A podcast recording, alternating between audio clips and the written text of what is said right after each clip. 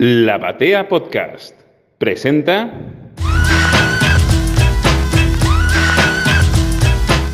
Esta mañana nos despertamos con la noticia que a partir del 26 de abril cierra sus puertas, se puede decir, bueno, no lo sé, el sitio online Book Depository, esa librería digital que en forma virtual vende a todo el mundo libros y los envía por un módico precio de envío. Es decir, que prácticamente solo pagando el costo te pueden mandar un libro importado a la puerta de tu casa. Tremendo, tremendo lo que disfrutamos con Book Depository y también lo que provoca en el mercado de, las comiquerías, sobre todo, que es lo que nos interesa, a lo largo de estos años en los que estuvo funcionando. Son 17 años de Book Depository, un montón y que cambiaron la forma en que consumimos cómics importados, sobre todo aquellas personas que leemos en inglés. Una noticia que pegó fuerte porque además es muy poco el tiempo que queda de funcionamiento. Cierra el 26 de abril. Hoy es 4 de abril que estamos grabando. Realmente 4 de abril de 2023 y cierra el 26 de abril de 2023. 22 días nada más de anticipación para el cierre de una librería que mandaba a todo el mundo. Obviamente son muchos los que tienen el corazón roto, porque además permitía adquirir libros importados a muy buen precio, al alcance prácticamente todos los bolsillos, incluso de los bolsillos argentinos, que estamos golpeadísimos, y con precios cada vez más elevados en nuestro mercado local. Entonces, acceder a ese, a ese tipo de productos en esos costos, la verdad que era una panacea para los lectores.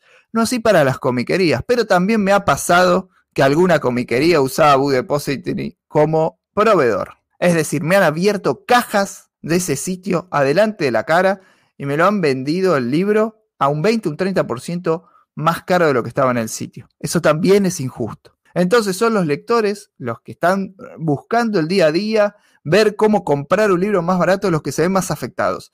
Mi opinión es que a las comiquerías esto les puede llegar a beneficiar y puede abrir nuevamente el panorama a que dejen de vender únicamente las ediciones locales del material que se produce en el extranjero y puedan volver a importar de algún modo y a tener precios más convenientes que el lector comprando directamente a partir de este cierre. Para hablar de este tema lo traje al siempre controversial, incluso más controversial que yo, el señor Germán Tolosa, dueño de UBIC, hoy en rol más de librero que de editor lo quiero. ¿Cómo anda Germán? Todo bien, Mariano, gracias por, bueno, por invitarme a charlar de esto. Sabes que son temas que me generan mucha pasión, sobre todo, ¿no? Entonces siempre está bueno poder charlar un poco y dar opiniones, que no son las opiniones que quizás uno leería en cualquier lado, ¿no? Porque, bueno, no solo porque lo puedo decirlo como comerciante, como editor, sino porque, bueno, también tengo formación en negocios que a veces da otra perspectiva del asunto. Eh, y no lo digo de un lector que simplemente sufre porque no va a poder pagar más barato un libro. Así que se agradece la, invitación y creo que puede ser una charla muy interesante esta. Siempre tenés una mirada diferente a, lo que marca el sentido común de nuestra comunidad comiquera y es por eso que me parece que estos temas, además de por tu formación universitaria en la materia de, administración, tiene... ¿Cómo? Y marketing, que tengo el posgrado también, no te olvides. El posgrado de marketing. No vamos a decir si lo terminaste o no, pero. Lo terminé. Lo, terminé. ¿Lo terminaste? Con Tuve todo con el tutor, pero lo, pero lo terminé. Ah, bueno, está bien. Pero bueno, ah, está bien, está bien, está bien. los consultores lo tuve justamente por poder sostener ideología, no decir lo que uno realmente piensa y pelearla. Así que. Así que eso también nos convoca que estés, claro. Nos llama que hoy también estés. Eso. ¿Vos cómo ves para, para el lector primero eh, este, este tema del cierre de Book Depository? Bien, para el lector hay dos cosas que, voy a opinar, obviamente. Obvio que para un lector siempre es malo que se le cierren las puertas de, un lugar, de, una opción para comprar que suele tener, eh, bueno, primero el precio es cierto, pero para mí donde era más importante por ahí, buque depositorio, digamos, no tengo mucho positivo para decir, pero hay algo que sí que quiero decir muy positivo, empiezo por ahí, que era la posibilidad de de repente conseguir material que por ahí hay distribuidoras o importadoras que igual acá no te lo van a traer. Y no me refiero a cómics que entre todo tenés lugares especializados, me refiero a otro tipo de libros, universitarios, de sistemas, de medicina, ¿por qué no? De, esoterismo, o sea, pensemos que acá hablo en un contexto comiquero, pero Book era una gran librería. Entonces vos tenés toda una gama de libros que quizás acá nunca traiga nadie, o incluso sin caer en eso, libros en otros idiomas para la gente que lee en polaco, en húngaro, en, francés, en alemán, gente que en otros idiomas, que también es una posibilidad para conseguir material acá. acá estamos todos cerrándonos a opinar sobre comprar material, cómics de España o de USA, pero lo que ofrecían era bastante más amplio. En ese sentido, creo que es malo, porque obviamente es material que después acá no se va a poder conseguir en muchos casos, eh, ni siquiera pagándolo caro, por ende ni se pueda conseguir. Esa es la parte donde lo veo muy negativo. Después el tema del precio, el otro punto donde puede ser negativo para la gente, para mí es más relativo. A ver, no voy a negar que hoy hay ciertos libros que en buque positorio valían tanta plata y que en una comiquería podían valer otra plata, pero eso es lo que se dice vulgarmente pan para hoy, hambre para mañana. Este, las diferencias de precios tienen que ver con muchas cosas que tienen que ver con el contexto. A ver, si Buque Depository trabaja, por, digamos por cómo trabaja Buque Depository, con el depósito en Inglaterra, donde el envío estatal es muy barato y tienen un gran convenio, y aparte es propiedad de Amazon, que es el principal comerciante, el principal empresa de comercio minorista del mundo, es hoy que consiguen el material muy barato, más barato que nadie en el mundo, y en las mejores condiciones que alguien puede pedir, y lo envían desde un lugar que es muy económico, ¿sí? Ahora, el día de mañana eso cambia porque hay un problema de, qué sé yo, de combustible y ya Inglaterra no te puede hacer los envíos tan baratos y ya, no, y ya tenés que aumentar mucho los precios o la otra cosa y eso ya se, se acaba. O si pasa que Amazon de repente ve que tiene líneas de negocio que rinden más y dicen, ¿para qué sostenemos esto? Que esta es una posibilidad de, motivo del cierre también, ¿eh? Amazon genera mucha guita con otras líneas de negocio, a lo mejor un poco depositorio y ya no, ya no corre más. Bueno, al margen de eso, y también hay otro tema que es en Argentina, los conflictos de importación que tenemos. ¿Qué quiero decir con esto? Vos sos importador de libros, listo. No podés acceder al mercado de cambio oficial, terminás pagando el dólar, ¿cuánto? 400 mangos. Entonces vos, ¿con qué, cómo haces para tener un precio que pueda competir ahí. Ahora, llegamos a septiembre, ponele, octubre, no sé, el peronismo queda en las elecciones y te libera el dólar y todo es joda, listo, perfecto. Y te libran la importación, o no, no ganan, gana el PRO, te libran todo de vuelta y de vuelta te aprueban todas las declaraciones de importación, podés acceder al mercado de cambios como si nada, y ahí de vuelta, se da vuelta la tortilla y por ahí los negocios locales pueden tener la mercadería muy barata y buque y no. O podés tener también de que a alguien se le hubiese ocurrido decir, che, paren, no, está bien que una empresa de afuera venda impunemente en Argentina y devolvamos los impuestos. Listo, que siga viniendo, pero se le correrá a la gente impuesto por esto, lo otro, aquello, y de repente lo que era barato deja de ser barato. O sea, discutir el precio acá en Argentina es es un tema que se discute hoy, en un mes tenemos otra discusión totalmente distinta.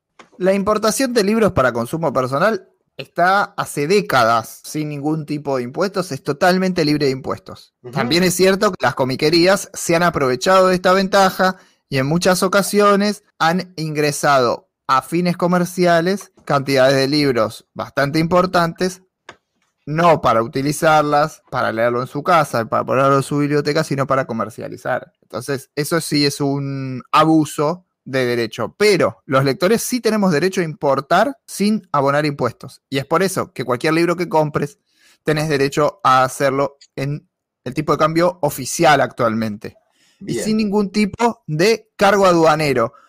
Venga por Amazon o venga por una librería de vaya a saber uno de Murcia que lo empaqueta, te lo empapela y te lo manda individualmente. Siempre uno va a tener la posibilidad de ingresar a Argentina ese producto a tipo de cambio oficial y absolutamente libre de impuestos. Por supuesto que condeno cualquier tipo de abuso de ese derecho, porque ese es un derecho que tienen los lectores y lo han utilizado comercialmente muchas veces. El tema, eh, ahí hay como un tema que es, primero, para, para empezar, yo te diría que casi, prácticamente casi ningún comerciante puede tirar la primera piedra sobre eso, ¿no? Este, sobre traer mercadería de manera particular para revender. Es algo que yo lo he hecho y que prácticamente todos hemos hecho, el que dice que no, qué sé yo, salvo las, por ahí librerías más grandes sí, pero las más chiquititas no. Pero al margen de eso, acá hay la discusión, lo digo porque yo soy importador, entonces una cosa,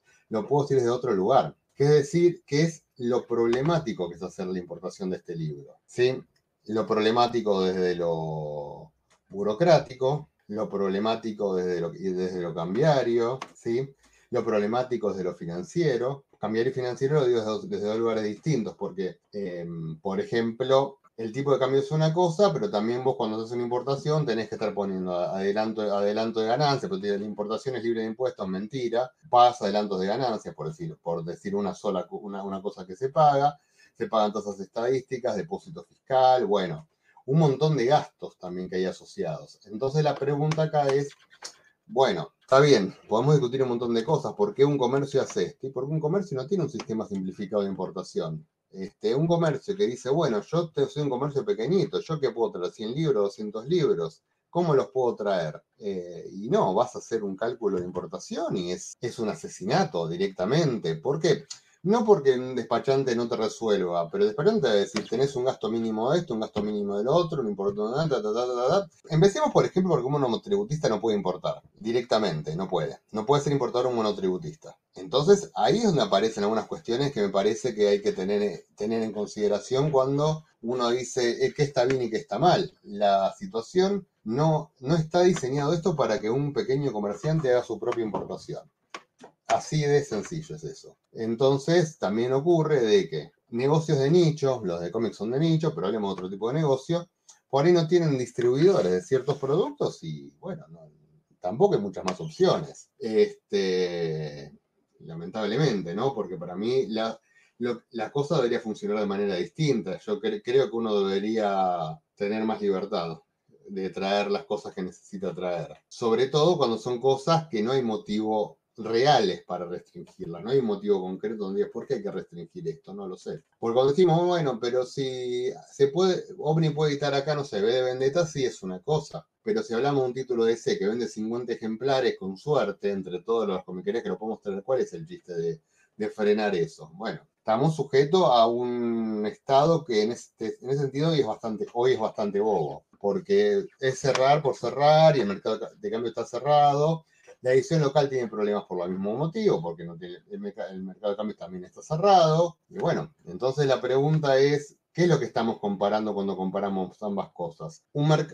una empresa extranjera que puede trabajar totalmente libre, de manera totalmente libre, contra empresas locales que no tienen libertad de acción, que están muy restringidas y con un montón de problemáticas. Bien, entonces pasemos al punto de vista que me, me llama la atención invitarte porque queda claro que para el lector es un bajón, pierde una posibilidad, pierde un acceso y encima un acceso a muy buen precio, un precio que por ahí generaba cierta competencia en el mercado local y tiraba un poquito para abajo lo que tenía que publicar el comercio, ¿no? Así que para el lector es un garrón. Incluso he visto muchas veces que las editoriales locales que valga decir Omnipress con DC, se había fijado para determinación de precios en épocas de papel más barato, en cuanto estaba en la plataforma, claramente, porque el precio era prácticamente el mismo, un poquitito más abajo el precio local que el precio en Book Depository en inglés. Entonces, a mí me da la sensación que en algún momento hasta lo utilizaron para determinar precios. Para el lector es absolutamente negativo, está muy caro imprimir en Argentina,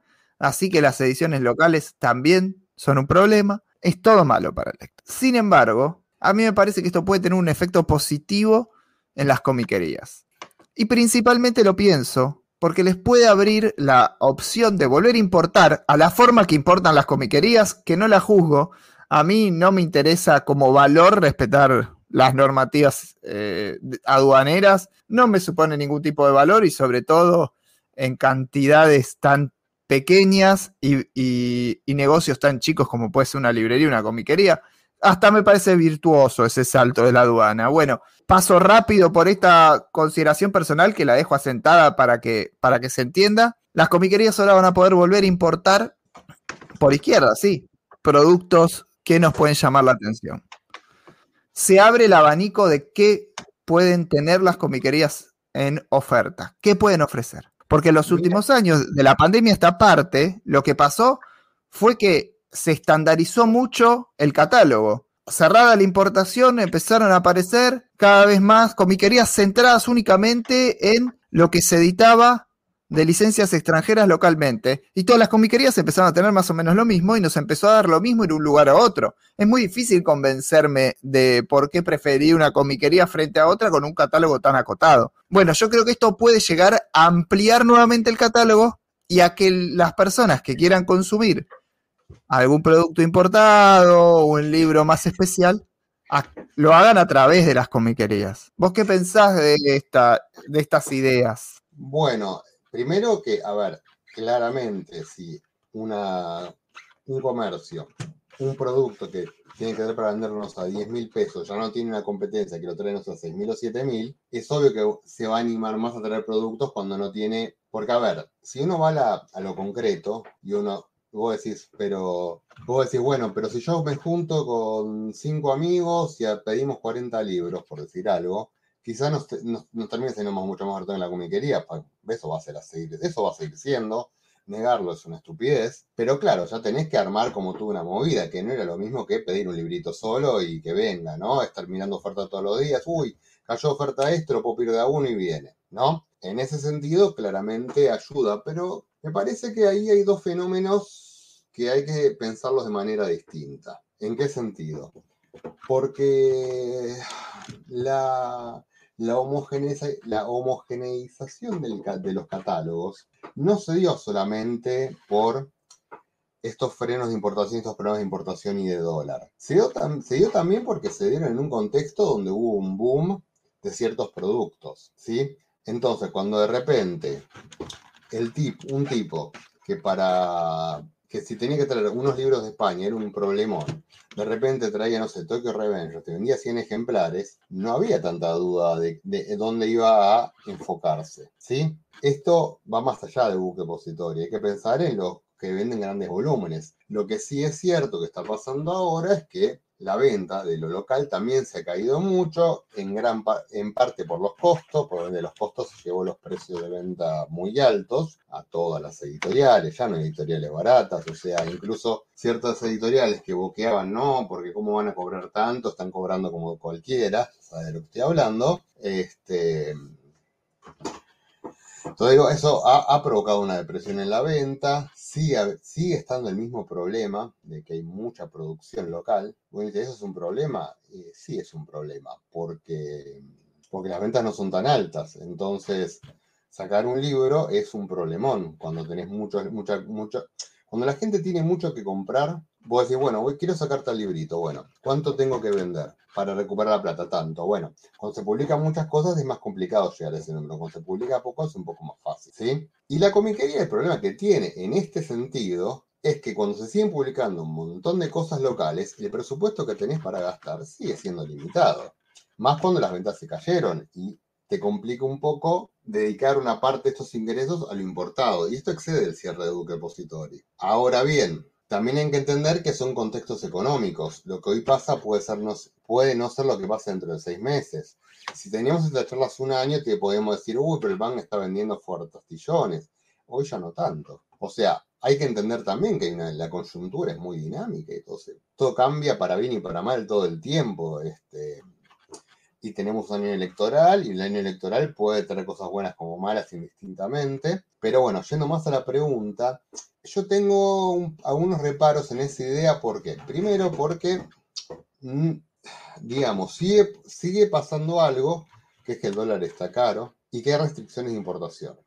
Y las aduanas son intensas, son complicadas, hay controles, no hay un viva la joda como todo el mundo cree o por lo menos no hay un viva la joda que para un comercio que pretende tener cierto flujo de ingresos pueda hacer. Entonces, por ejemplo, vamos a poner algo concreto. Em, traes 100 libros, 200 libros, 300, no importa, da igual. Vos decís, bueno, a ver, ¿cómo, lo, ¿cómo puedo yo pagar estos libros? Posibilidad 1, tarjetas de crédito. Ok, usamos las tarjetas de crédito, pero la FIP tiene el registro de todos los gastos que vos haces. Entonces, bueno, puedes estar gastándote miles de dólares con la tarjeta todos los meses, porque un día te van a golpear la puerta y te van a preguntar, che, señores, ¿en qué está gastando tanto? Usted me está declarando que gana tanta plata, pero está gastando toda esta plata.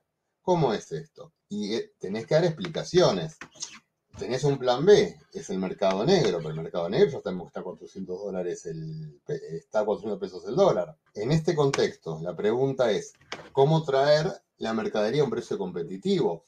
O incluso cuando hablamos de decir, bueno, le, pedimos a la FIP que nos devuelva la retención de ganancias, pero si vos estás trayendo unas cantidades que no se justifican con tu ingreso, ¿cómo, puedes, cómo vas a ir a la FIP a decirle devolverme la plata de ganancias? O sea, es un suicidio, digamos, es un... Cuando dice, bueno, a uno no debería importarle la, cuestión normativa. Bueno, sí, Está bien, hay una discusión ética, una discusión moral y una discusión legal, podemos tener muchas discusiones en muchos ámbitos, pero el comerciante tiene que ser sensato y no hacer estupideces porque las estupideces te pueden llevar al te pueden llevar a, bueno, a que te vaya mal, digamos, a tener problemas graves.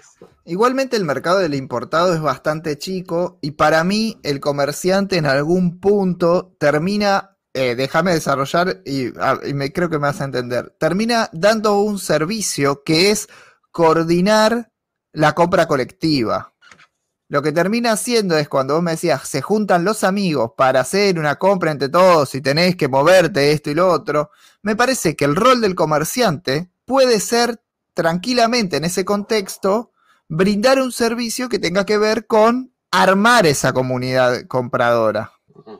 En un círculo relativamente pequeño, porque también es, es verdad que las compras en inglés. Esto sucedía mucho en algún tiempo con el tema de las revistas, de, los números, de los issues, que era para un grupo muy reducido de clientes de una comiquería, casi que, que la gente de confianza. Entonces, también me parece que esto de gestionar la compra colectiva es un rol que puede cumplir la comiquería, una comiquería relativamente chica, por supuesto, porque creo que, la revistería no se va a poner a hacer eso, pero, pero que puede ser, que puede resultar interesante y salimos de esta contradicción o este problema que es vos comprás y me vendés muy caro, se puede llegar a blanquear que es, bueno, che, hablo con los clientes más fieles o de mayor confianza, o bueno, como entienda el, dueño de comiquería, y generar una compra colectiva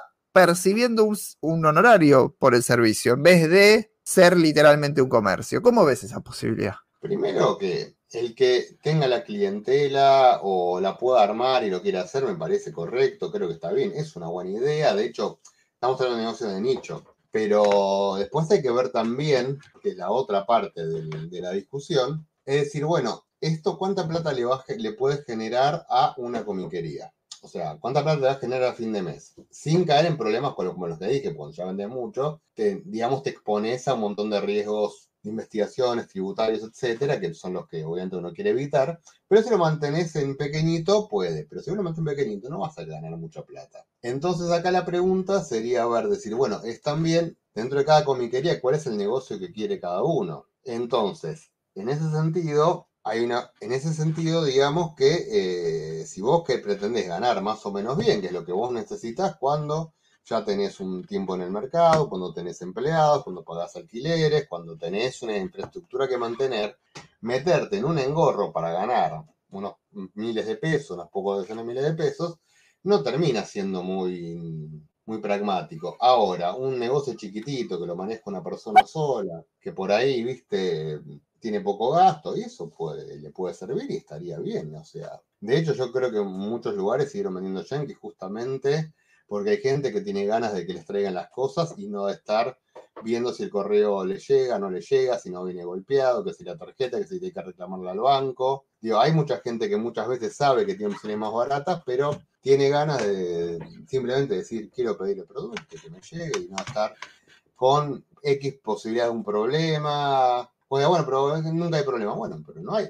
Puede que es raro que haya problemas, pero no importa, porque si hay problemas, el problema se lo, va a hacer de otro. Y simplemente quería pedir algo y que, llegue y pagarlo. Asegurarse que esté todo impecable sin tener que lo Mucha gente dirá, no, pero si las cosas llegan bien. Sí, las cosas llegan bien hasta que no llegan bien. Este, a mí me han llegado cosas de HL en estado deplorable, pero deplorable para empezar a hablar. Este, una vez mandé una caja chile, esto te lo había contado, que le faltaba un pedazo a la caja. Es decir, ¿cómo puede pasar? Todas esas cosas pasan. Bueno, cuestión.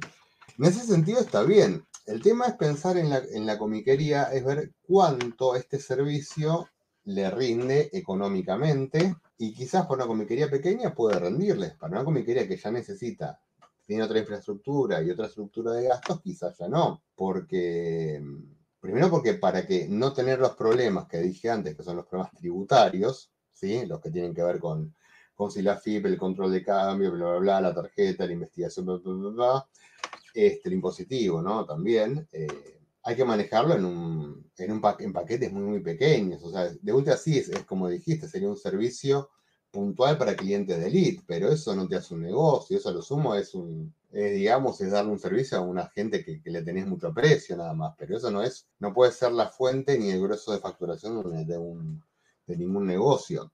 Y acá hay otro tema que me parece muy relevante, que tiene que ver con esto, que es, bueno, ok, ¿y qué riesgos hay en hacer esto? porque riesgos hay. ¿Son grandes? Puede que sí, puede que no, pero cuando vos tenés un quilombo de una aduana, es un quilombo. O sea, no es un quilombito, decir, bueno, qué sé yo, pago una multita, pago un impuestito y zafa. Cuando, cuando te clavaron algo en aduana, estás hasta las manos. Cuesta mucho sacarlo de ahí. Em, por ejemplo, bueno, a mí una vez me pasó, hace no tanto, una vez que traje material de afuera, que por un error de la aduana, no sé si de la aduana o de HL, me da lo mismo, este, me trabaron mercadería en Ezeiza. Tuvo dos meses trabada la mercadería en Ezeiza. de depósito fiscal, que es un que es lo que vale, qué es lo que se paga cuando una mercadería queda trabada en, o en puerto o en un aeropuerto, no depende del caso, se me fue prácticamente el triple de lo que valía la mercadería. Entonces, si vos haces este servicio por dos mangos para quedar bien y tenés estos riesgos, ¿qué onda? Hay que pensarlo también. Te genera un problemón, sí, totalmente, totalmente hay que, hacerlo por ahí no un comercio, por ahí no pensando en dinero, sino pensando en generar fidelización. Si vos tenés dueños de comiquerías que hacen esfuerzos enormes para, no sé, hacer un, un vivo, gastan horas y horas en eso, bueno, también es campaña y es militancia trabajar desde este punto de vista, ¿no? yo estoy totalmente de acuerdo y creo que justamente uno tiene que ofrecer servicios, si puede, si le conviene, si le sirve, porque hay veces que sirve, hay veces que no sirve, pero a la hora de la verdad, pensarlo de esta manera, y aquí es cuando digo cosas que por ahí no siempre son del agrado de la gente, pero está bueno que vos como comerciante te la juegues por gente, por clientes que te, que te dejaron de comprar porque pueden ir a comprar Book Depository y vos por esa gente hagas un laburo riesgoso ganando dos mangos? Ah, bueno, es una gran, es una gran pregunta. Pero la alternativa hoy, en líneas generales, está siendo vender lo mismo que todos los demás. ¿En qué se distingue hoy una comiquería de otra? Bueno, es que eso es un problema que lo vengo yo diciendo hace rato, no es la primera vez que lo digo, que es la de es cuando todos empezaron, y yo puteé mucho por esto con él. Bueno, como todos vendemos lo mismo que hacemos, promociones, regalamos cosas, regalamos más cosas, regalamos más cosas, te regalamos el envío, te regalamos lo otro. Y eso es una forma de mierda, hacer negocios, porque lo único que estás haciendo es bajando tu margen de ganancia. Es un negocio, tiene que tener ganancias. Y vos, mira, hay un distribuidor, este, un editor en realidad, que una vez me dijo sobre los descuentos, y, que le decían, ¿por qué vos no, no, no, no, haces para vender más barato como hacen tales y tales? ¿No? Que descuenta más barato la venta directa como quería, dice. Porque si no les importa ganar menos, que me den la plata a mí. No sé si se entiende esta idea. Entonces, si a vos no te importa, la mentalidad de este, este, editor era, si, si a las comiqueras no les importa ganar plata por libro, bueno, que me den a mí la plata, ¿sí? Es una mentalidad media chota, pero creo que se entiende el punto. Vos, nosotros tuvimos, te lo digo con conocimiento de causa, durante años pagando, sobre todo en el caso de Ibrea, fue más fuerte, un descuento sobre el PVP.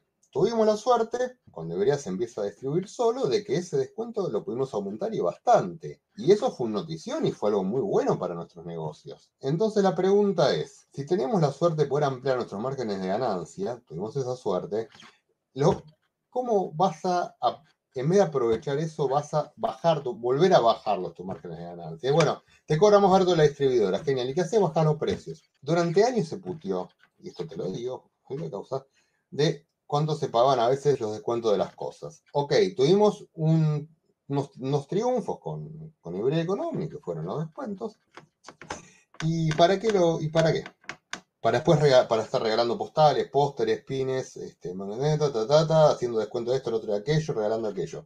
¿Para eso queríamos, para eso queríamos mejorar los descuentos? No, deberíamos haber querido los descuentos para poder manejar mejores márgenes de ganancia. Yo te lo voy a decir y lo voy a defender. Entonces sí, pasa lo que vos decís. Todo el mundo tiene lo mismo y ¿qué pasa? La guerra, el material pasa por ese lado. Que es una cagada. ¿Les parece una cagada? Y voy a insistir que es una cagada. Lo que sí, por ejemplo, hay algunos lugares que intentamos aprovechar otras cosas. A ver, en mi caso, por ejemplo, las mejoras de descuento siempre intenté utilizarlas para poder ofrecer mejor variedad de material. Pero no es homogéneo el material ni. Es homogéneo porque quizás todos tenemos acceso al mismo material. Pero eso no quiere decir que todos, que todos compremos y traigamos el mismo material. Es decir, Kaiju 8 no lo compraron tantos, por ejemplo. bueno, lo que hay 8 sí, no, no compramos todo. Ah, pero- una joda. pero, por ejemplo, hablando solo de Ibrea, no, no, no nos metamos ya en una editorial independiente, solo de Ibrea. ¿Cuántas comiquerías vos querés que mantienen el catálogo completo de Ibrea? La, la- la menor cantidad. Yo creo que lo que hacen es comprarlo justo para vender esa semana. Sí, exacto. Entonces, Como si tenés- esa fecha de vencimiento el material prácticamente. Claro, o sea, cuando vos tenés Pandora Hearts, que va por el tomo 20, no me acuerdo cuánto, va bastante larga y no, no vende bien, por lo menos yo la vendo mal, ¿qué ocurre?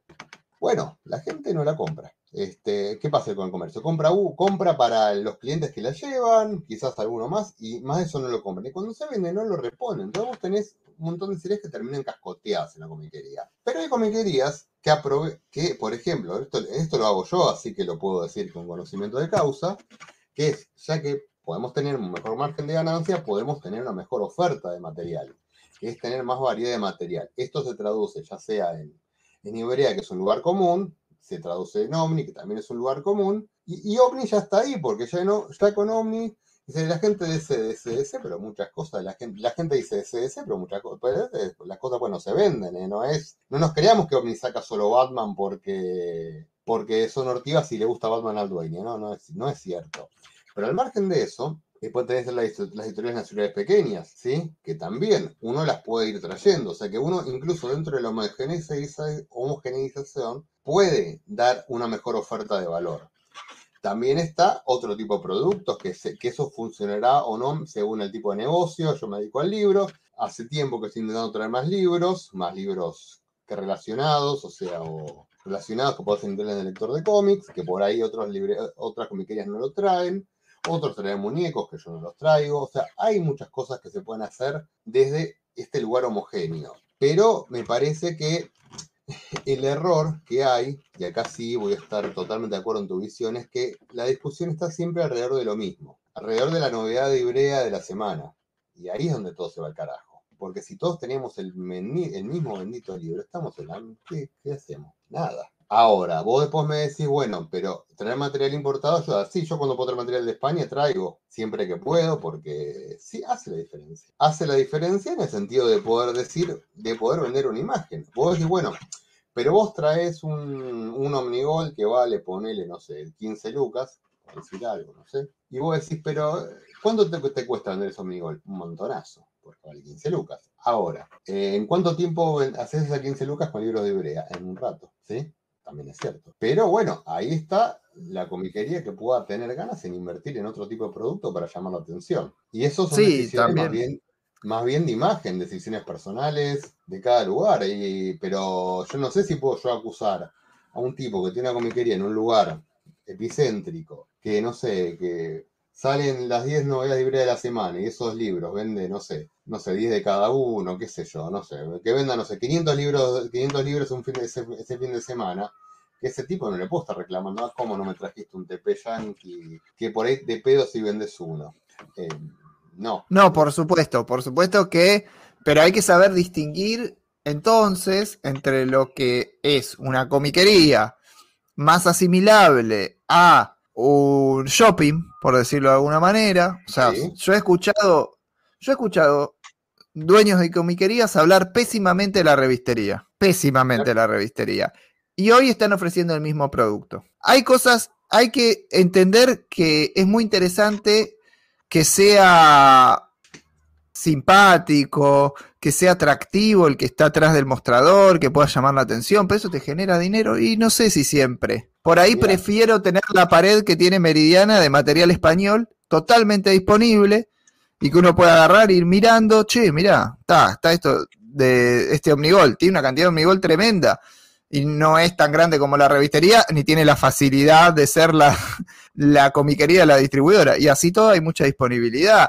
O la cantidad de material europeo que tiene históricamente en Telequia haciendo un gran laburo de importación. Sí. Entonces, hay que saber encontrar el rubro de cada comiquería.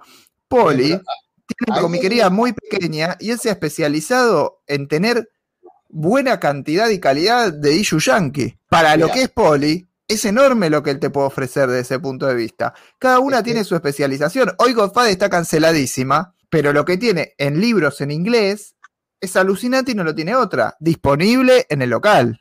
Ni Sí. siquiera te hablo de lo que sea encargar, que está por salir. No, vos vas al local, te llevas lo que hay y nadie tiene la oferta de, de libros en inglés que tiene.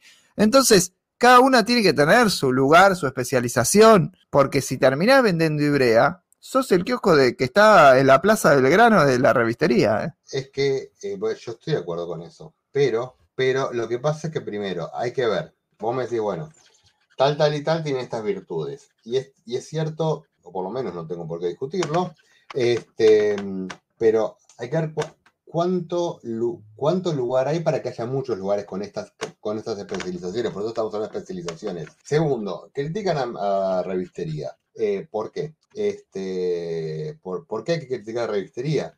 O sea, una señora que va a comprar un regalo no, no entiende que en la galería no sé qué hay una comiquería donde atiende un pibe que sabe un montón. No lo sabe y no le importa. ¿eh? ¿Sí? Este, entonces, la revistería cumple una función. Entonces, yo ahí estoy de acuerdo con esta visión. Meridiana cumple otra función y cada cual cumplirá las distintas funciones que, que, que, bueno, que buscará cumplir. El tema es que tampoco creo que ser un kiosco esté mal, en la medida que tengas en claro que es un kiosco. Pero igual el punto al que quería, que quería ir, que me parece que es muy, muy relevante, es, diga- pongámoslo de esta manera.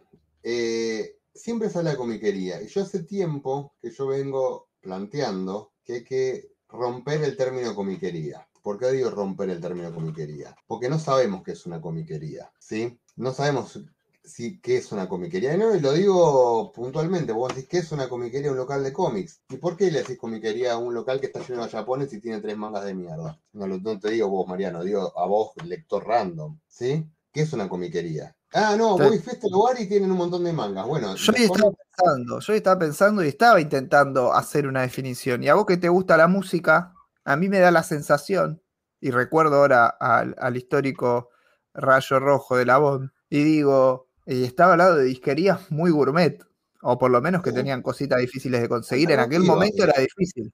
¿Qué? eran disquerías alternativas, sí, sí.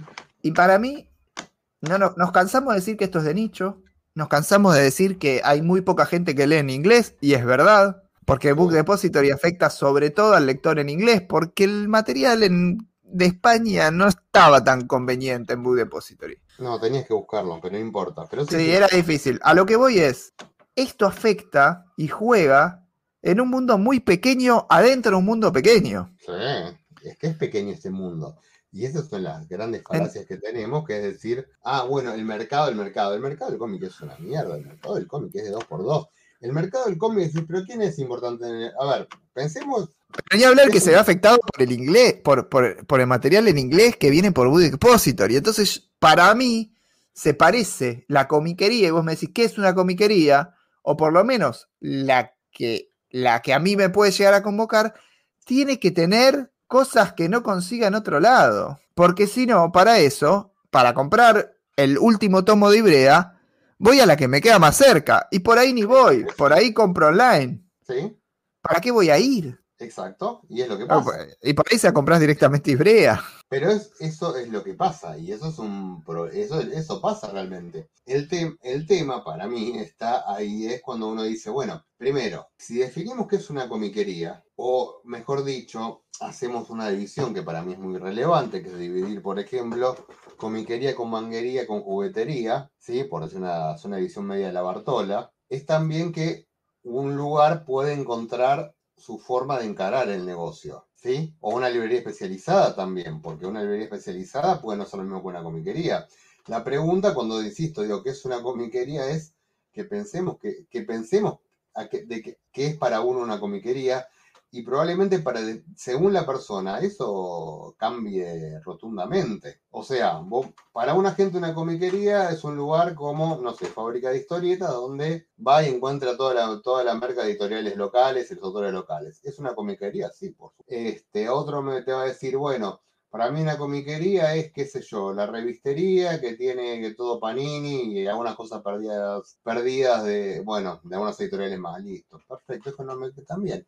Y otro te decir que una comiquería es un lugar que está lleno de gallapones y tiene tres mangas de ibrea. Y otro te va a decir que es una comiquería, un lugar que con suerte si tiene dos libros de ovni, pero tiene el catálogo de ibrea completo. Ahora, ¿está mal alguno de estos modelos de negocio? No, no está ninguno mal. Pero lo cierto es que no, lo cierto es que estamos utilizando una misma palabra para, referir, para referirnos, a todos los negocios. Entonces, cuando discutimos cómo afecta el cierre de un depositorio a, las comiquerías, y estaría bueno pensar a qué comiquerías. Y no por, cuando digo qué comiquerías, no me, no me estoy refiriendo a nombres propios. Me estoy refiriendo a qué tipo de comiquería. Porque a la que se dedica a vender la novedad de Ibrea y que vende centenas de novedades de Ibrea el fin de semana, ¿la va a afectar en algo? ¿Le importa en algo? No, le va a importar ese lugar Decir, ahora no está depositorio y traigamos vuelta el TPS en inglés, no, porque no tiene un carajo que ver con su modelo de negocio. Ahora, una, libre, ahora, una librería especializada y debería darle un poco más de pelota, porque ese lugar lo que está proponiendo es tener variedad de cómics. Ahí debería importarle un poco más. Debería, quizá no, porque como digo, después las cosas es fácil filosofar de que de lo que hay que traer, de lo que hay que vender, pero después hay que pagarlo eso es algo que también veo mucho en las redes, la gente, no, las comiquerías deberían hacer esto, esto, esto y esto. Está bien, es lindo opinar, pero el que pone la plata es la comiquería, que es lo mismo que pasa con los editores también, ¿no? Con todas las distancias, digo. Sí, claro, obvio. Entonces, deberían hacer tal, tal, está bien, listo, pero vos no sos el que tiene que poner X millones de pesos para que pueda salir un libro, ¿sí? Este, que por eso a mí, por ejemplo, en la discusión de Buque Positore, me acordé de una discusión con el debate del cómic hace un tiempo, con un salame, todos los que están diciendo de quién hablo, se puso a criticar a OVNI porque sacaba un libro, eso lo iba a mencionar antes. Me sacaba que era un tomo de Sandmanera. Y eh, OVNI te lo voy a cobrar cuando un Buque Positore sale tanto. Y yo decía, bueno muchachos. Este, ¿Cómo se nota que no tienen que poner la plata, ¿no? Este, para opinar con tanta libertad. Este, y es lo mismo que, lo mismo que pasa hoy cuando cuando la gente dice, oh, la yo acá me compré a 12 lucas el libro que la comiquera me hicieron cobrar a 20. A mí esos comentarios me rompen los huevos. ¿Por qué me rompen los huevos? Por, perdón por ponerlo final, porque no tiene la más puta idea porque uno cobra, porque una comiquería, puedo ser yo, puede ser otra, te cobra 20 lucas un libro. Pero cuando la comiquería te cobra 20 lucas, lo que en Book Depot sale 14 y te abre la caja de Book Depot prácticamente adelante de la cara, cuando no en la cara, y da para hacer el comentario, ¿o no da? Eh, sí, pero muchas veces no es así. Pero igual de todas formas, si una comiquería paga 14 lucas algo, después le, lo vende a 20, no, no es un margen de ganancia escandaloso. ¿eh? Digo, no dista ser un margen escandaloso. De hecho, es menos de lo que gana con Ibrea. ¿verdad? Así, en, porcentaje, en porcentaje, ¿no? Pero al margen de eso, por ejemplo, yo me acuerdo que, bueno, un colega de esos que todo el mundo quiere mucho y lo aplauden, che, este es el grosso, el más grande, ¿de qué estamos hablando? El tipo trajo un libro de Planeta a un precio carísimo. El, mismo precio lo tenía yo y otras librerías, porque todos lo cobramos lo mismo. Era lo que nos rompió el orto Planeta, lo voy a decir así concreto. Al chavo lo putieron en 48 idiomas, le hacían, le, hacían memes como si fuera un delincuente. ¿Te acordás de lo, ¿sabes de lo que estoy hablando? No. La verdad que no. Después tenía un privado para no dar nombres propios, pero decís, loco, ¿qué onda? Este chabón una semana es un héroe y, la otra semana es un villano. ¿Por qué? Porque en realidad, porque viene el, importador y le rompió el culo. ¿Y qué, le va, a, ¿y qué va a hacer el tipo? Eh, esas cosas pasan. Entonces yo no estoy diciendo que esa persona, si ve ese mismo libro que le quisieron cobrar 20 lucas, lo vio un montón de plata menos, lo compre. Pero la gente habla con un nivel de desconocimiento y juzgando. Que es lo mismo que pasa cuando te decía el, caso de este salame hablando de este tomo de Sandman de OVNI. ¿Por qué juzgás de que OVNI te está robando porque viste un precio en buque depositorio? O sea, entendemos que acá hay una, una cosa totalmente irracional e ilógica de que porque compramos un libro en buque depositorio y con esto tenemos la información para decir cuánto tiene que cobrar una comiquería un libro o una Bueno, pero Eso es lo que yo te hablaba hace un rato, de que te determina precios, porque si vos tenés la opción de comprarlo ahí, agarrás y lo compras ahí. Para mí es muy violento eh, enojarte con alguien porque vende algo a determinado precio. De última no se lo compras y compras en otro lado.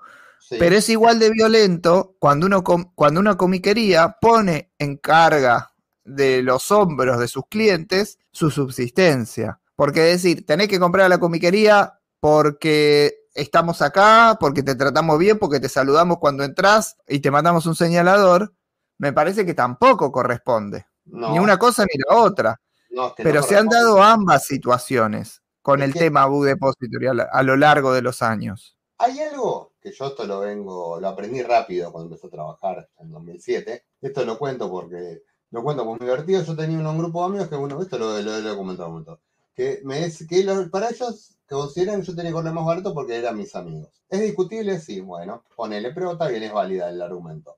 Pero ellos pueden comprar más barato. Si ellos encontraban las cosas más baratas de otro lado, estaba bien porque era lo que a ellos le- les convenía. Entonces, yo lo que vi, lo que veo desde el momento uno me puse a vender, es que hay una discusión de la ética del consumidor, donde el consumidor puede hacer lo que se le cante el ojete en la medida que tenga que ver con su bolsillo, ¿sí? Sea comprarle un hijo de puta, sea lo que sea, sea comprar afuera, sea comprarle a un pibito que no que es un ignorante y no sabe lo que está vendiendo barato muy barato, lo que sea, no importa, eso está bien, éticamente, moralmente está bien. Ahora, un comerciante tiene que cobrar algo por lo que lo tenga que cobrar y eso está mal. Vos más decís, hermano, eso no es así, yo no opino así. Bueno, vos Parián no opinas así, pero grosso la gente sí opina así. Y, y mucha gente opina cuando un editor, el que sea, precia un libro tanto que es, ah, porque este se quiere hacer, comprar el yate con nosotros. Y eso no es cierto tampoco. No es muy sacrificado la, la comiquería, yo te lo he dicho un montón de veces. Si a mí me preguntas, de mi experiencia financiera es una pésima inversión. ¿Eh? Mirá, ni, en realidad es un negocio más. Es, Es bastante laburo comparado a otros comercios. eh, sí, va, no sé. Requiere, requiere eh, una competencia diferente a la de otros comercios. Bueno, hay ejemplos claros, o sea, fui dando a lo largo de la conversación un montón de ejemplos que tienen que ver con especialización, con hacer sos- eh, redes sociales que no, no lo exigen otros rubros. Quiero decir, si vos pones una verdulería, posiblemente te salga más o menos lo mismo y no necesites hacer otra cosa que estar en el local atendiendo a la gente. Sí, pero Eh, la comiquería está exigiendo otros. A las 5 a las cinco de la mañana del mercado central. En la comiquería la abrís 10 de la mañana y está todo bien. O Y si, sea, y si no, no retiraste por el, por el depósito que ahora está más lejos todavía en tiempo y forma, te van a estar puteando los clientes que no llegaron las novedades. Eh, Bueno, pero a ver eso en ese sentido, ambos son. En ese sentido, empatás. Uno te espantás muy temprano y en el otro tenés los huevos en la garganta de retirar la novedad en el momento que sale y tenerla. Bueno, ahí también hay un problema, me parece, esto no tiene que ver con Book Depot, pero lo menciono, que es también que no hay, falta un diálogo, un diálogo, y la palabra es diálogo. Este viernes, por ejemplo, es Semana Santa. Ayer tenía que hacer el pedido, esto lo voy a decir públicamente, aunque me da me da un poco de vergüenza decirlo, pero yo en un momento pensaba y decía, para, para. Este, yo que hacer un pedido el lunes. De novedades que hacer el viernes, pero el viernes no abrimos. ¿No? No abrimos el viernes, el viernes santo, no, es un feriado.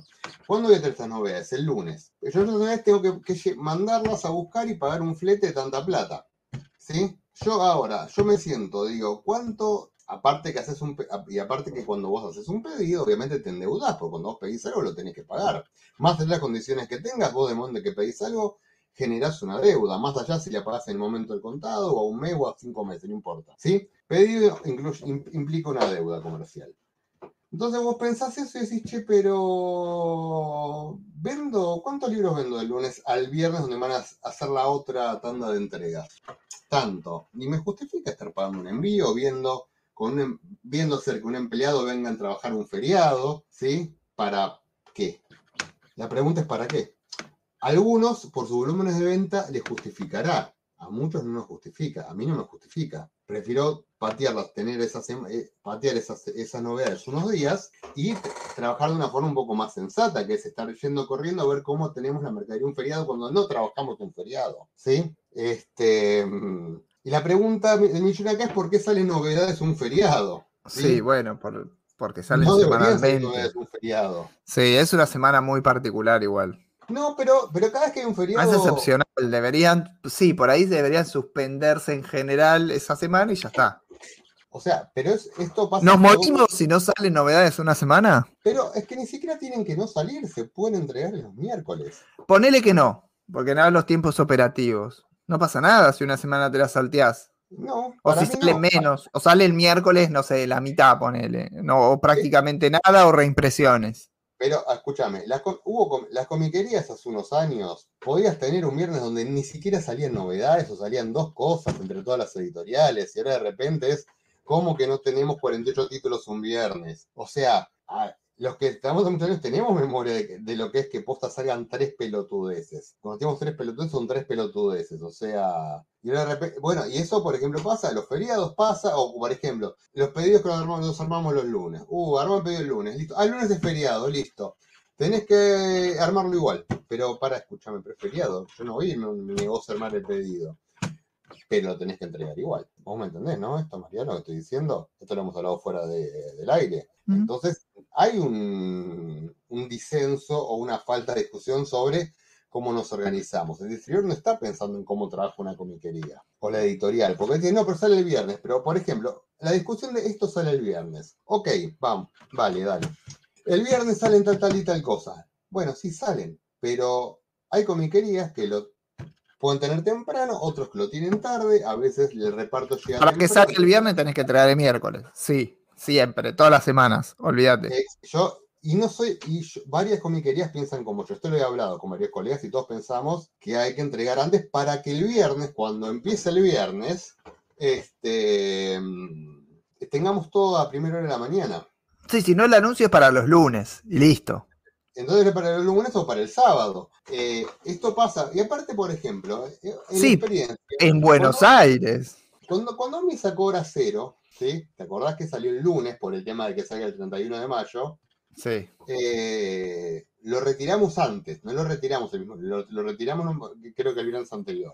Y yo le pregunté a, en ese momento estaba Leo Jarano, le pregunté si no, no tenía miedo, no, no consideraban un riesgo de que haya muchos vendedores de salames que eh, para hacerse los banana lo vendieran antes, porque ellos lo entregaron antes pidiéndonos especialmente que no lo vendamos hasta el día lunes, ¿sí? Por respetar el chiste del 31 de mayo, que me pareció una buena idea, ¿no? Es un, es un gesto simpático de alguna manera. Y él me dijo, no, no creo que pase, qué sé yo.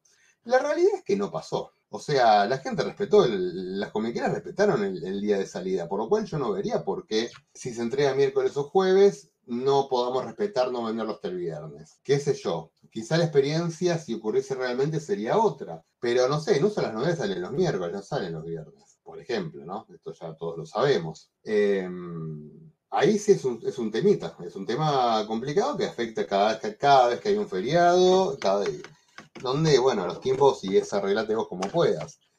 Hay, qué sé yo, y a veces incluso desde este lugar vos podés decir, bueno, vos pedís una repo un viernes, ponés que tenés un lunes feriado, tenés que entregar antes, vos que decís, bueno, listo, el lunes feriado no, voy a- no vamos a venir. Hago el pedido el viernes, pero el viernes a vos te entró la reposición. Entonces vos no sabés qué vendiste y qué vas a tener que reponer. La venta de un fin de semana sí te va a dar ese dato. O sea, vos recibiste el viernes la reposición, las novedades, llega el lunes, viste que vence el fin de semana y ya tenés un parámetro para pedir una reposición. Tal novedad no la vuelvo a pedir, tal novedad se vendió bien, pidamos de vuelta tanta cantidad, pero si vos pedís el mismo día que salen las cosas, no, no, no. Claro, sí, sí, sí, lo entiendo perfectamente.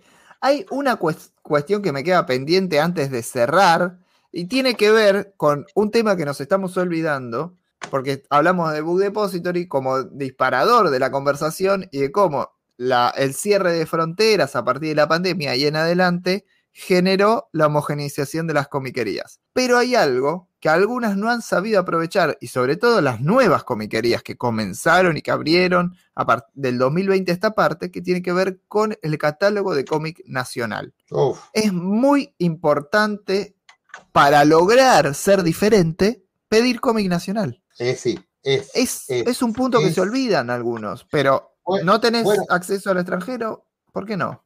Mira, ahí justamente, mira, yo ahí eh, fue lo que te lo, lo dije, lo dije me- me- medio entre líneas, medio directo, cuando dije ¿Por qué comiquerías que nos preocupamos en tener variedad de catálogo aunque sea homogéneo? Porque justamente las editoriales nacionales las puede conseguir cualquiera, pero la realidad es que pocas las traen. O traen los libros que van a ser hits obvios, ¿no? Y hits obvios hasta muy hasta ahí nomás, porque no hay realmente tantas, tantos libros que vos decís, che, pero esto de cómic argentino se vende súper bien. No, no, no, no, no, porque no digo que no haya habido ningún hit, pero son los son, son más los menos que, que los más, ¿no?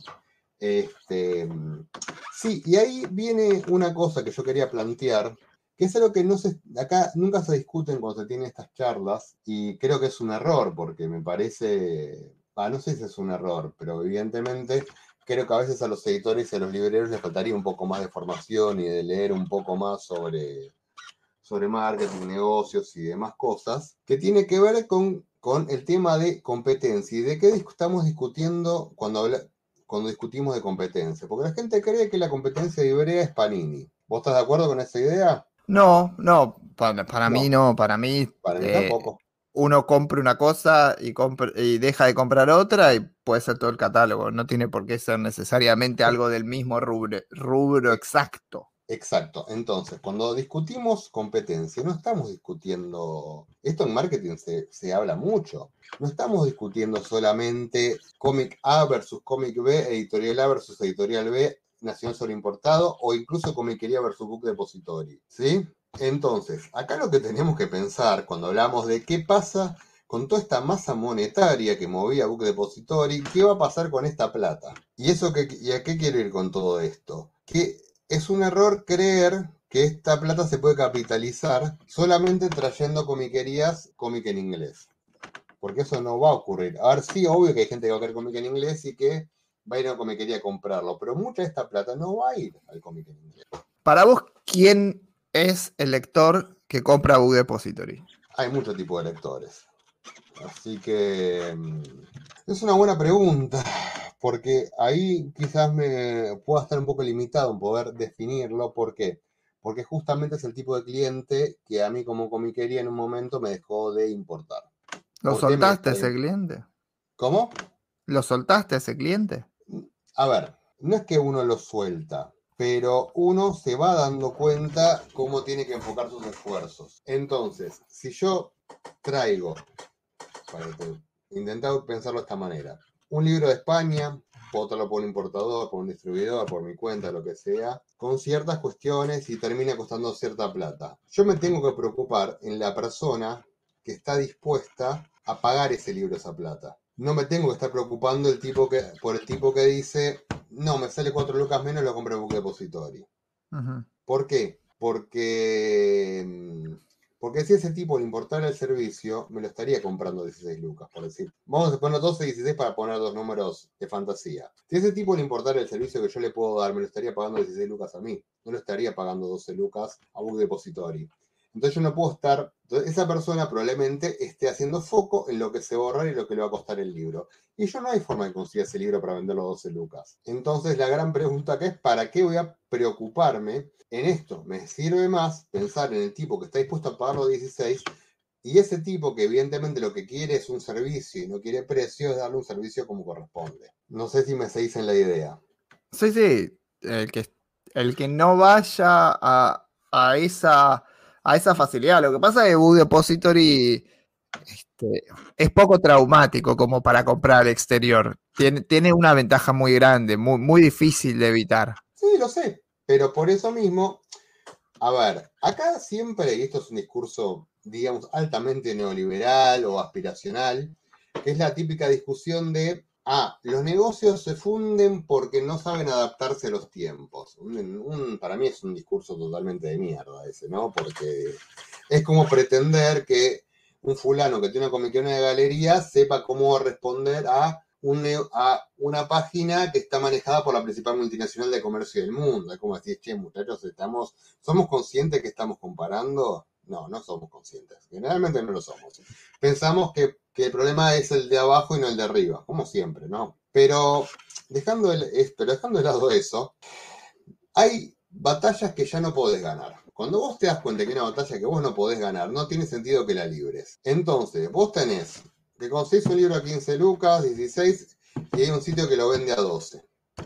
ok, vos sabés, ¿qué haces vos bien, qué podés hacer vos bien como negocio? Podés intentar tener una cierta variedad, si es que los números dan, porque a veces es una inversión muy grande. Que en España cualquier libro de mierda vale 40 o 50 euros es un problema, para tener variedad, por supuesto. Pero al margen de eso, vos, vos lo que podés jugar es decir, bueno, a ver, o juego o, con entregárselo rápido, seguro, sin problemas, o sea, apuntar totalmente al servicio. Listo. Pero vos no podés cobrarlo nunca 12 lucas. Y si tenés una persona que dice, no voy a pagar 16 lucas, lo que vos pagar 12, eh, pero te lo tenés que pedir con tu tarjeta y pedir el reintegro al banco y que si te viene golpeado, y el tipo ese que te está diciendo, el tipo te va a decir, bueno, pero, pero yo me peleo y el banco me lo reintegra, la FIPOP me va a devolver lo otro, listo, perfecto. Pero si te viene golpeado, si, lo, si lo, me viene golpeado, lo reclamo y me mandan otro. Ah, si el correo, bueno, como mucho me tendré que ir a buscarlo. Entonces, este tipo que tiene una respuesta a cada uno de los posibles problemas que pueda tener pidiendo en BD, va a tener una respuesta, porque evidentemente el tipo lo que le importa es pagar los 12 lucas, si no lo paga, no pagar los 16. ¿Cuál es el sentido de que uno se esfuerce en hacer cosas por ese cliente? O sea, ¿qué, o sea, ¿qué es lo que estamos buscando retener en ese cliente? Si nada de lo que vos le puedas ofrecer le importa, o mínimamente o mínimamente le importa más ahorrar que lo que vos le puedas ofrecer. Bueno, pero ese cliente es el de Ugdepo, el que va a buscar ahorrar hasta el último mango, decís. Sí, sí. Sigue siendo una persona que compra libros de 12 mil pesos y no de 2 mil. Sí, es un Bueno, porque a veces son dos tipos de consumo distintos, pero. No, no, está bien, porque vos me decís, se ahorra esas 4 lucas y por eso prefiere ir a Book Depository, pero es, es, una persona que pone 12 lucas por un libro y no está en el tanco de dos. Está bien, pero vos, el tanco de dos, podés tener mucha gente que te lo venga a comprar. Y ahí es donde cambia un poco la, composición de la discusión esta. Porque decir, bueno, pero el de 12, vos te preocupás por un tipo que va a estar 12, 12 lucas un libro. El problema es que vos no tenés forma de hacer que ese libro cueste 12 lucas. O sea, quizás un tipo que cobra 16 17 lucas un libro lo pagó 12 o 13 lucas. O sea, no es joda que a veces es más, era más barato comprar un libro en Book Depository que lo que se le sale de costo un librero. Totalmente de acuerdo. Es por eso que creo que a partir del cierre de Book Depository se vuelve a abrir un mercado para la comiquería, que no lo tenía. Exacto, pero yo lo que quiero ir, que era lo que vivir antes, es que no hay que pensar que ese mercado va a ser necesariamente que la comiquería traiga lo que esa persona compraba en Book Depository. Va a haber, sí va a haber, pero va a ser una porción. Después hay que ver cómo esa masa de capital que se gastaba en Book Depository va a desperdigarse, porque puede desperdigarse en un montón de lugares. Puede ir a algunas comiquerías que traen Comic Yankee, seguro. Otras platas, puede ser a unos que dirán, bueno, en vez de pedirme un librito de Book Depository cada dos semanas, me pido cada dos o tres meses en una comiquería varios libros juntos y listo. Esto va a pasar también cuatro o cinco amigos se juntarán y en vez de ser por separado se harán sus pedidos en conjunto también va a pasar de que, no sé, hay gente que prefiere gastar salida en videojuegos, porque esto pasa, por eso habla de la cuando de la competencia, todo es competencia, todo el ocio entero es competencia, no es solamente el papel impreso. Vas a tener otro que va es que por ahí se empieza a enganchar y empieza a comprar muñequitos porque a lo mejor le, da paja armarse, no sé, pedidos en conjunto, pero no tiene ganas de comprar un impress porque le rompe las pelotas el formato 24 x 17, no le gusta, no lo va a empezar a comprar igual, no le interesa el cómic argentino, no le interesa el manga y no va necesariamente a empezar a comprar otro tipo de cómic. Y vas a tener mucha gente que, que creo que es ahí donde las mequerías tenemos que intentar hacer foco, de que quizás, esa, que lo dije más temprano en esta charla, de gente que empieza a comprar otras cosas porque ahora tiene esta, ahora esa plata que gastaba en eso ya no la va a gastar. Entonces de repente a lo mejor podés tener pequeñas células de clientes o de potenciales clientes que puedan querer gastar dinero y bueno, y les puedo vender otras cosas. No sé, vos tenés, no sé, un, un otaku X que se compra, no sé, un título que acá no lo edita nadie, por decir algo, ¿no? Eh, lo compra de Bis o de Norma, no importa, listo. Ese pibe que por hoy no se va a estar comprando esos tomitos por BD, porque me decía pedir que manga es muy caro encima para Colmo, por razones obvias, ese pibe por ahí te puede empezar a comprar un título de librería que antes no hubiese comprado porque está gastándose en ese título en BD. ¿Me seguís a lo que quiero ir? Sí.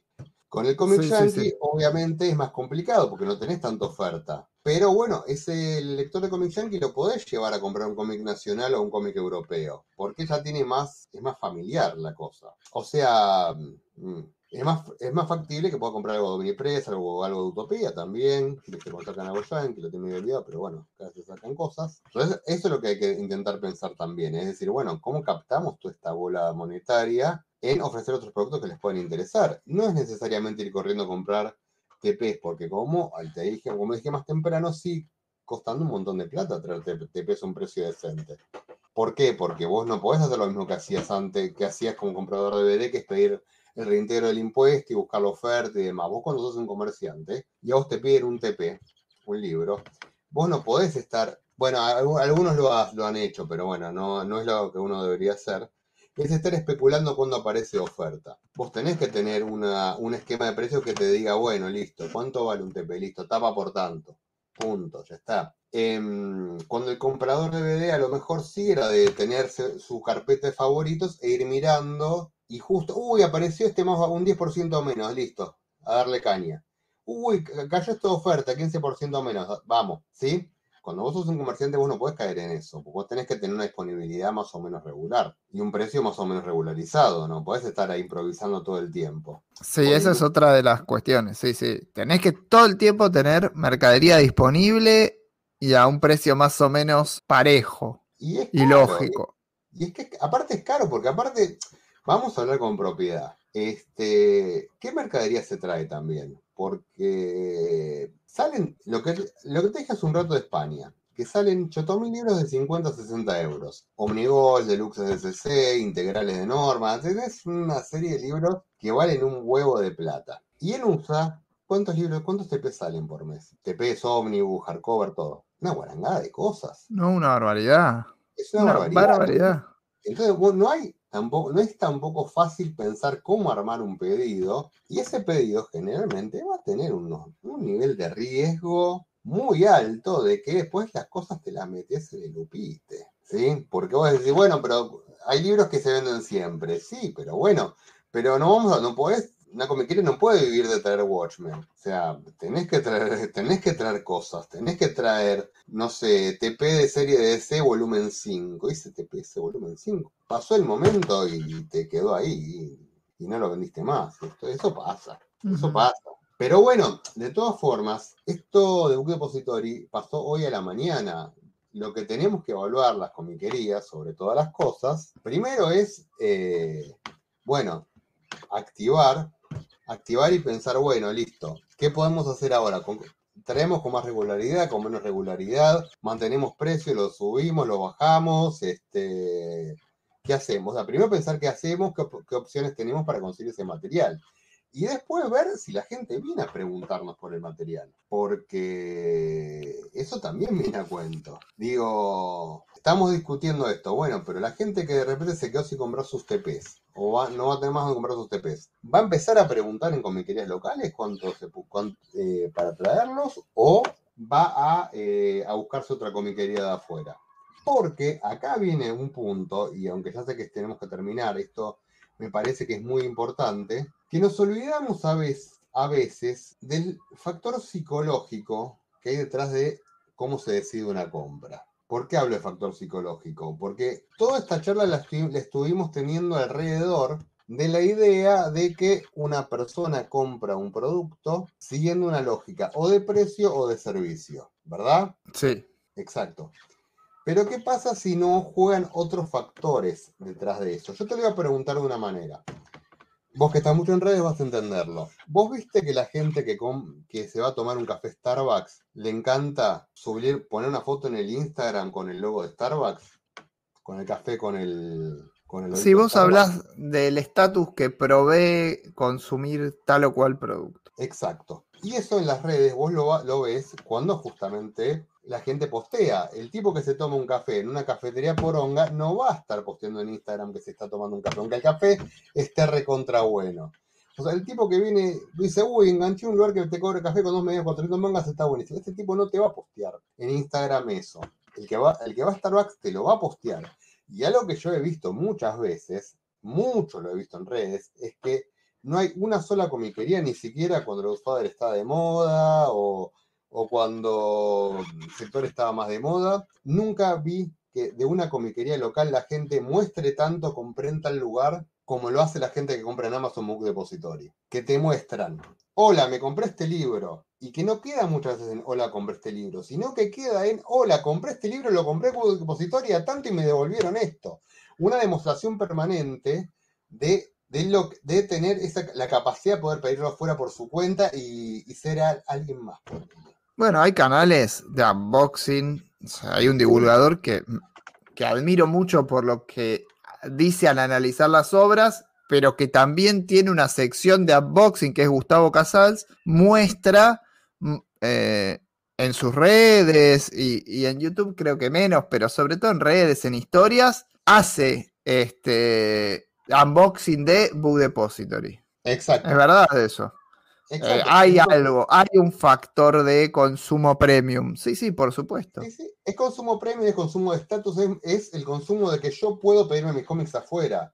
No necesito al vendedor local. Y eso no tiene que ver con el precio con el servicio. Tiene que ver con un tema psicológico. Es, mira, yo compro acá, yo me tomo el café en Starbucks, yo uso zapatillas Nike, yo compro en Book Depository, yo compro en Amazon y te hacen posteos, y vos los has visto, y todo, seguro que todos los que están escuchando acá esto lo habrán visto, posteos de, oh, me compré tal hardcover, y al lado pegado la, la, caja de Amazon, y que se vea, y si se ve la caja de Amazon, casi que importa más a que se vea el libro. Sí, yo ahí no sé si eh, en eso en particular estoy tan de acuerdo.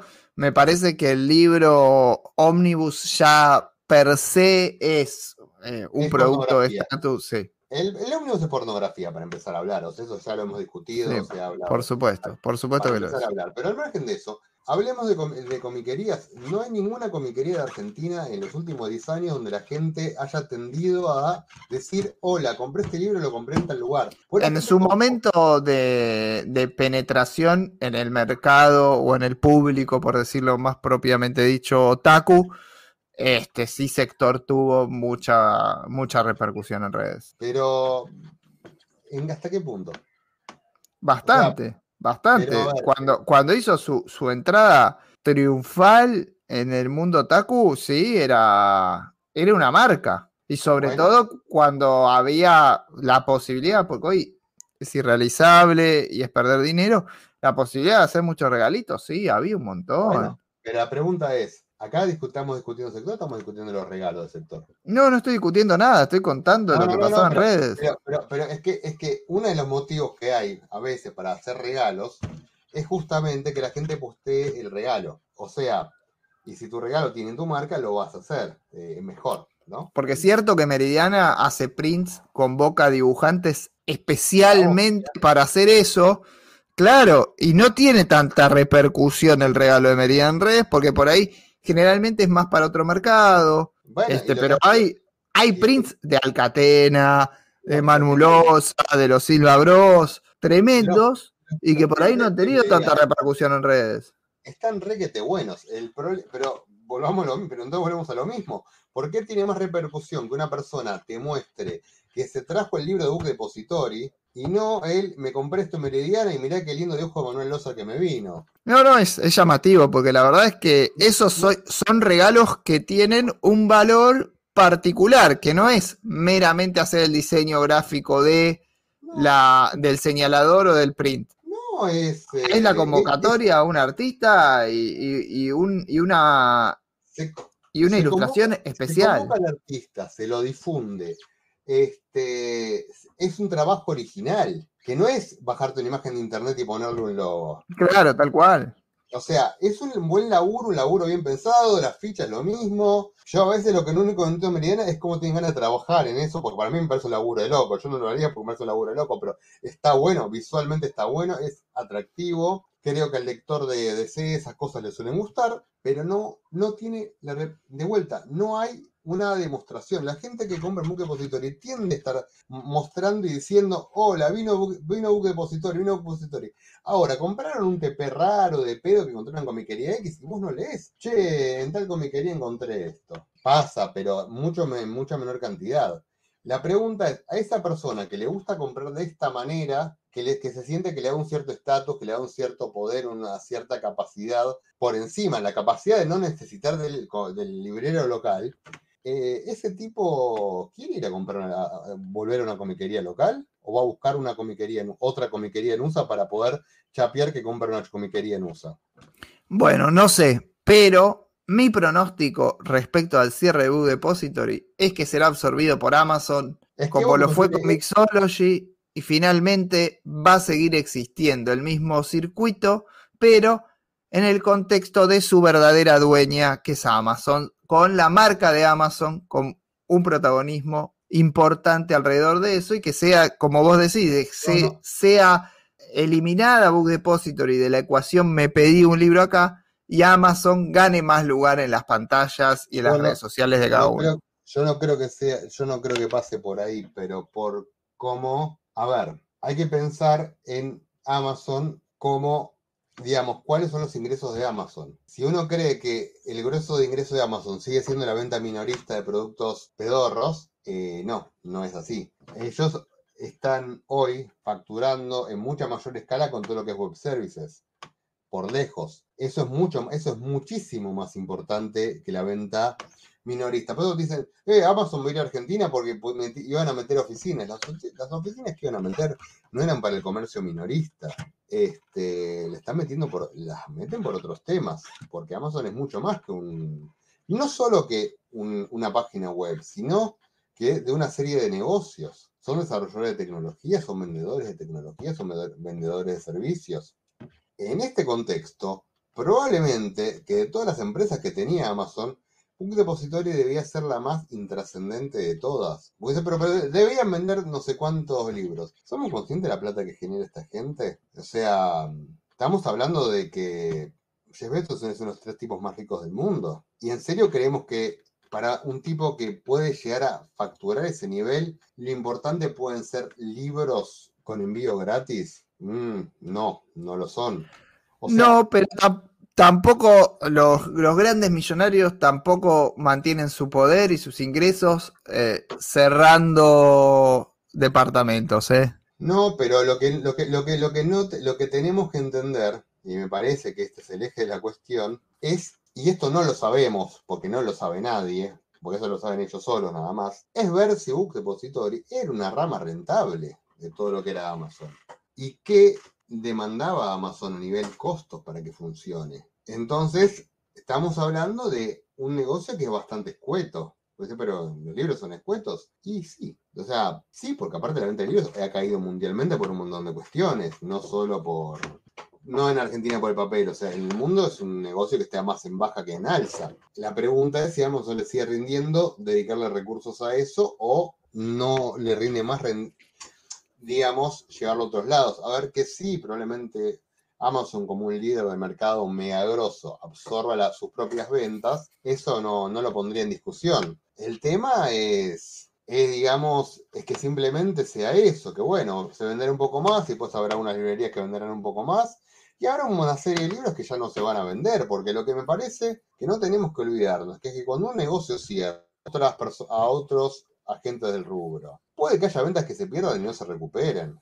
Ah, por eso a mí me parece que realmente lo que va a terminar pasando es que la Amazon.com se lleve todas las ventas que eran de Book Depository, Mm, porque Amazon se fundó prácticamente a nivel global en la circulación de libros y no se va a bajar de eso. pero Fue muy importante la circulación de libros para el crecimiento global de Amazon sí, y no lo fue va a soltar. Pero fue, hace 20 pero fue hace 25 años eso. No importa, lo va a seguir manteniendo porque es detentar poder y ejercerlo. Pero y ejercer poder también es sacarle la marca de la circulación global de libros a Book Depository y que la marca Amazon esté adelante. Así que mi pronóstico es que realmente y finalmente vamos a encontrar una distribución global de libros a partir de Amazon y va a dejar de tener la marca Book Depository. Por eso es tan intempestivo también. Hubiese sido más dilatado si no fuera a, a mantenerse de algún modo A esa operación. A mí lo que me hace ruido de esa idea es que primero, A, Amazon tiene su volumen de venta de libros grosso naturalmente, per natura por ser Amazon, este, porque Amazon es una marca más fuerte de Book Depository, ¿sí? Eso para empezar. Eh, y en segundo lugar, que no, es un, que no es un dato menor, que Amazon tiene sus estructuras de, de precios, sus estructuras de, de costos de envío, sus modos de envío que no son los mismos que los de Book Depository y que no, no necesariamente los puede, o podría quizá replicarlos, quizá no, no lo sabemos, pero al mismo pero probablemente no. ¿Por qué? Porque Amazon trabaja con un montón de depósitos. Y el chiste del Book Depository estaba en el bendito depósito en Gloucester, en Inglaterra. ¿Sí? uno de los grandes chistes de, de Book Depository. Eso no va a repetirse. Que va a vender un montón más, probablemente, pero porque tiene el peso del propio. Y el, de, y el de Países Bajos, tenía dos. Sí, el de Países Bajos. Esto es muy importante. Cierto. Em, pero la función de Amazon no es como son dos funcionamientos distintos. Que, después Amazon absorba gran parte de ese mercado porque tiene, tiene con qué, porque tiene una marca muy importante. Pero, por ejemplo, vas a comprar Amazon. ¿Tenés eh, envío gratis en libros en Amazon? No, no. La respuesta es no. ¿Por qué? Porque Ahora, pero había, pero había, ¿te acordás? Había, era muy barato, era muy accesible. Fue de las primeras cosas que, que pudimos comprar a nivel global por internet y que nos llegaba bárbaro. Bien, pero eso lo que hay que, lo que vos tenés que pensar, porque eso es un problema que tuvo, ah, fue un problema que tuvo, los pueden, pueden, investigar los, la gente que está escuchando. Los tipos tuvieron que hacer muchas campañas agresivas para meterse en el mercado. Una de ellas tuvo que ver con el envío, obviamente. Era, era una de las formas de, de movilizar a que la gente compre, ¿no? Pero la realidad es que los envíos en cualquier lado del mundo son caros, cuestan plata. Entonces, cuando Amazon tuvo la posibilidad de decir, ya no necesito estar regalando, cobrando los envíos tan baratos, ya no me está rindiendo, no solo que no me rinde, ya no lo necesito, porque ya estaba instalado. Eso es lo que no nos tenemos que olvidar, que a veces hacen cosas para instalarlas y después se van sacando. Para Amazon fue un problema muy grande en su momento sacar el envío gratis que se podía tener. Por eso en su momento el Amazon hay que recordar que cuando existía Amazon Prime no como un canal de streaming, sino como una especie de membresía plus de Amazon. Sí, con envío gratuito, sí. Sí, ¿te acordás? no, ¿te acordás? No, sigue funcionando. En Estados Unidos, si vos te suscribís a Prime eh, y tenés el, streaming, también tenés el envío gratuito. O sea, las dos cosas van de la mano. O sea, pagás una, pagás la otra. No es que son independientes. Bueno, en realidad el streaming, el streaming es un servicio adicional bueno. al Prime de comercio. Pues nosotros porque no tenemos Amazon acá, pero en Estados Unidos es un adicional al Prime de comercio. sí, olvídate, es primero comercial. pero eso es más a mi favor, porque yo acá lo que estoy explicando justamente es cómo ellos, para poder sacar el envío gratis, tuvieron que dar un servicio premium para que la gente se pase el servicio premium y de a poco poder ir sacándolo. No, o sea, esto es típico, digamos. Das un montón de cosas y tenés que ver cómo sacarlas. Y para sacarlas tenés que dar cosas nuevas y ahí metes un servicio premium, como fue Amazon Prime en su momento, que no tenía que ver con el streaming y las series de TV. De hecho, de hecho Amazon tenía otro streaming en aquel momento. Este, por eso digo que para em, las empresas es un tema muy traumático, después de años de vender con ciertos descuentos y con ciertos beneficios, sacar esos, esos beneficios. Por eso es, sería absurdo para Amazon volver a dar envío gratuito en cosas que no estaba dando gratuitas y que igual vendí un montón. Es volver para atrás, estás volviendo 20 casilleros para atrás. Bueno, por ahí, por ahí se recupera, se recupera en este rubro particular, en este rubro particular, y empieza a abrir hacia otros. Por ahí, ojo que haga una circulación de la mercadería minorista a nivel mundial más interesante. Pero bien, creo que ya nos hemos ido un poco por las ramas y ya estamos hablando de cualquier otra cosa. Así que es momento de. Déjame que cierre una idea. Nadie te va a regalar lo que la gente está dispuesto a pagar. Lo que la gente hoy esté dispuesta a pagar en envío en Amazon, Amazon no te lo va a empezar a regalar porque sí. Esto no lo hace nadie en el mundo. Así que no, no, no veo chance de que Amazon, siendo el líder mundial del comercio, porque es el líder mundial, te vaya a empezar a regalar lo que hoy te puede cobrar y te lo cobra y la gente lo paga. Hoy nos lo cobra a nosotros porque no tenemos el ingreso de Amazon por ciertas cuestiones políticas particulares a las que no quería abordar. Por eso es que estaba tratando de cerrar el programa y no hablar de Galperí, Mercado Libre, Amazon en Argentina, que por ahí no viene al cuento hoy. Sí, viene a cuento, pero bueno, importa. Eh, no, no, hoy no, pero digo, pero viene a cuento de meterlo en la discusión, por supuesto. No, forma parte de la discusión, es muy importante a esta discusión y por eso es que creo que Amazon podría llegar a volver a hacer eso. La única forma que tiene Amazon de, entrar agresivamente en países que tienen sus propias plataformas similares es volviendo a tener una campaña agresiva. Es lo que te, trata- te trataba de decir, pero bueno, este, vos me decís, es dar pasos atrás. En Argentina no. En Argentina es avanzar. Pero ¿crees que Argentina es un mercado importante para ellos? No, no Argentina, pero hay varios países que tienen la situación de Argentina que no tienen instalación. Yo creo que, que hay una cuestión de ejercicio del poder que sí, en- es inevitable, que quieren llegar a todos lados del mundo y no lo cierran para, para no llevar libros a todos lados del mundo, sino todo lo contrario, No. para que Amazon entre a más lugares. Es que el tema es que Amazon está en todos estos lugares. Lo que no está es, con un- es a través del comercio minorista. Nosotros, no, salvo las plataformas, no tenemos Amazon. Y que es muy buena la plataforma de streaming y que han puesto mucha guita en yo no- producir audiovisualmente cosas argentinas, ¿eh? Ojo. Yo, yo no estoy Amazon. hablando del streaming, estoy hablando de los web services, que es un tema muy serio en la facturación de Amazon. El cloud de Amazon, que compite mano a mano con el de, con el de Google y con el de Microsoft. Y bueno, pero en estos países que no tienen penetración a partir del comercio minorista, difícilmente No, tengan un acompañamiento del público general. No, pero eso están, porque Mercado Libre, por ejemplo, usa los web services de Amazon. Ah, bueno, está bien, pero no es para el público Ajá. general. No, pero sí es importante, porque eso significa que Amazon está presente directa o indirectamente en todos los países. Yo creo que quiere hacer presencia mira, directa. Esa es la discusión que estamos teniendo. El otro día la doctora me manda unas recetas digitales, recetas para ir a la farmacia, Pharmacity, nada complicado, ¿eh? Esas recetas están alojadas en un web service de Amazon. Entendemos que es uno de los líderes de la, de la computación en la nube, lo cual es un negocio multimillonario, mucho más grande que el comercio minorista. Por supuesto, pero la promoción se ejerce y el poder se demuestra poniendo la marca en tu casa. Pero bueno, por eso es una discusión para otro día. No es, no tiene que ver con los libros, no tiene que ver con esta circulación de la que estábamos hablando, sino que ya es un tema completamente diferente a que estamos tratando hoy. O sea, sí, sí, entiendo. Igual, para mí el punto iba que por ahí, en la lógica de Amazon de hoy, que es que, está conformada de otra manera, con otras facturaciones, quizás Book Depository ya no tenga ninguna importancia. Que sí la tenía cuando lo compraron, hace, no sé en qué año lo compraron, pero fue hace mucho. En Este- 2011 lo compraron. Sí, pero sí, Era otra historia. Funcionó algunos años y después lo compraron. Eh, en el momento tenía un sentido, porque en ese momento quizás Amazon le- era importante la venta minorista. Hoy más importante el, el cloud. Y hoy, entonces, hoy no sé si tiene tanto sentido. Y quizás mantener la estructura de un depositorio es caro y no le rinde lo suficiente. Y quizás en algo sí tenga razón, que es que les rinda más. Los tipos saben el cálculo. Digo, bueno, pero para, si, si una parte de esta venta que se nos va a ir por cerrar esto, vuelve a, Ama- vuelve a Amazon, una parte, ¿eh? pero no tenemos el gasto de, de- para mantener la estructura de, de BD, quizás los números les cierran mejor. O sea, que vuelvan cosas a Amazon, pero que no necesita hacer algo más, sino simplemente ahorrar en el costo, mantener estructura, recuperar un poco de venta y con eso el número le cierra bien.